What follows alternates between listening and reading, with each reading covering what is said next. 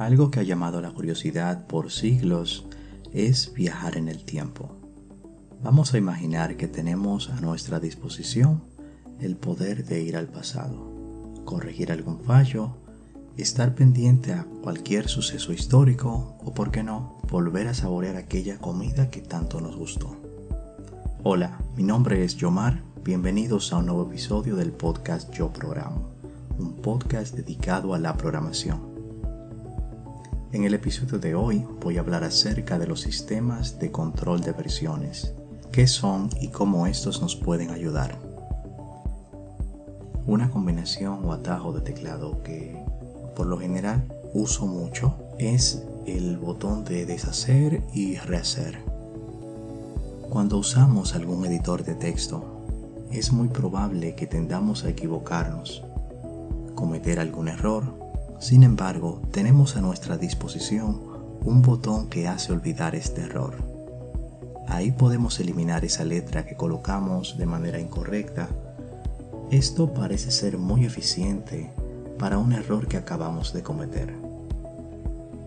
Pero ¿qué sucede si queremos retroceder un poco más? Quizás un error que hayamos cometido una o dos semanas atrás. Aquí es donde entra en escena los sistemas de controles de versiones. Un sistema de control de versión mantiene un rastro de cada cambio que nosotros realizamos a nuestro documento o proyecto.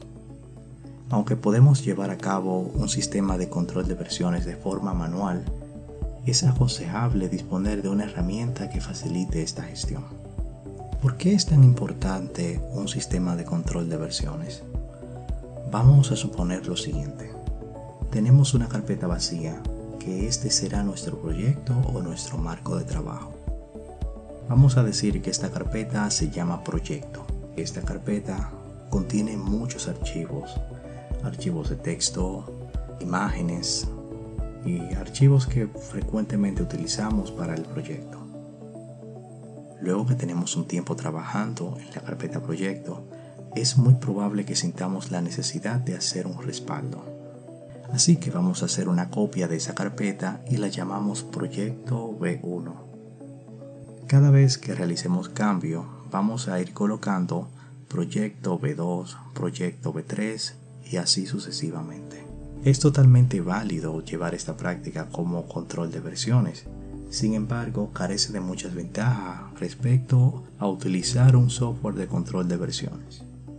Uno de los problemas que enfrentamos al utilizar este enfoque manual es que vamos a duplicar muchos archivos. Literalmente vamos a tener una copia del proyecto completo por cada versión que realicemos.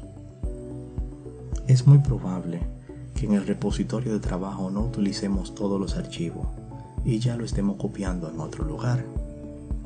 También para poder ver los cambios que hemos realizado de una versión a otra, resulta ser una tarea muy difícil. Es notable que este enfoque no nos sirve de mucho y por tanto no podemos ser eficientes si continuamos llevando este sistema manual de versiones. Para evitar situaciones como esta es recomendable utilizar un software de control de versiones. En la actualidad hay muchos software de control de versiones, sin embargo hablaré de Git debido a que es el más popular en estos momentos. Git es un software de control de versiones diseñado por Linus Torvald, el principal creador de Linux. Git fue creado pensando en la eficiencia y la confiabilidad del mantenimiento de versiones de aplicaciones cuando éstas tienen un gran número de archivos. ¿Qué ventajas me ofrece usar un sistema de control de versiones, en este caso Git, aparte de llevar el control de versiones de forma manual?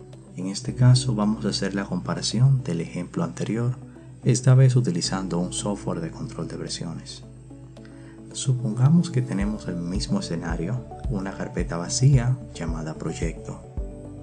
A esta carpeta proyecto vamos a inicializarla como un repositorio Git. Le vamos a añadir los archivos que vamos a trabajar. Luego vamos a ir haciendo commit. Hacer commit en Git es la manera de ir grabando los cambios. Luego de un tiempo tenemos cuatro o cinco commits, nos preguntamos qué cambio hemos realizado.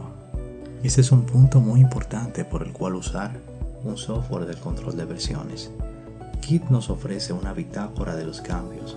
Rápidamente podemos darnos cuenta qué hemos hecho en cada cambio de versión de nuestra aplicación. De manera que es más fácil y más eficiente para nosotros tener un rastro de lo que hemos estado haciendo. ¿Qué otras ventajas nos ofrece Git? No depende de una conexión de Internet para poder utilizarlo. Es multiplataforma, es gratuito, es rápido, nos presenta un histórico del control de versiones. Con Git podemos ver los cambios o diferencias que ha tenido un archivo de una versión a otra. Entonces, ¿cuándo recomendamos usar Git? Siempre. Incluso si estamos trabajando solo o en un proyecto de corto tiempo, o incluso si la empresa donde estemos trabajando no utiliza un software de control de versiones, entonces es recomendable utilizar Git. Si quieres conocer más acerca de Git, en la descripción de este episodio dejé un enlace de una guía de Git. También el libro Pragmatic Programmer. Hay muy buenos consejos acerca de un sistema de control de versiones. Hasta aquí el episodio de esta semana, espero que les haya gustado. Pueden seguirme en Twitter arroba Yomar. Muchas gracias por haber escuchado este episodio. Hasta la próxima entrega.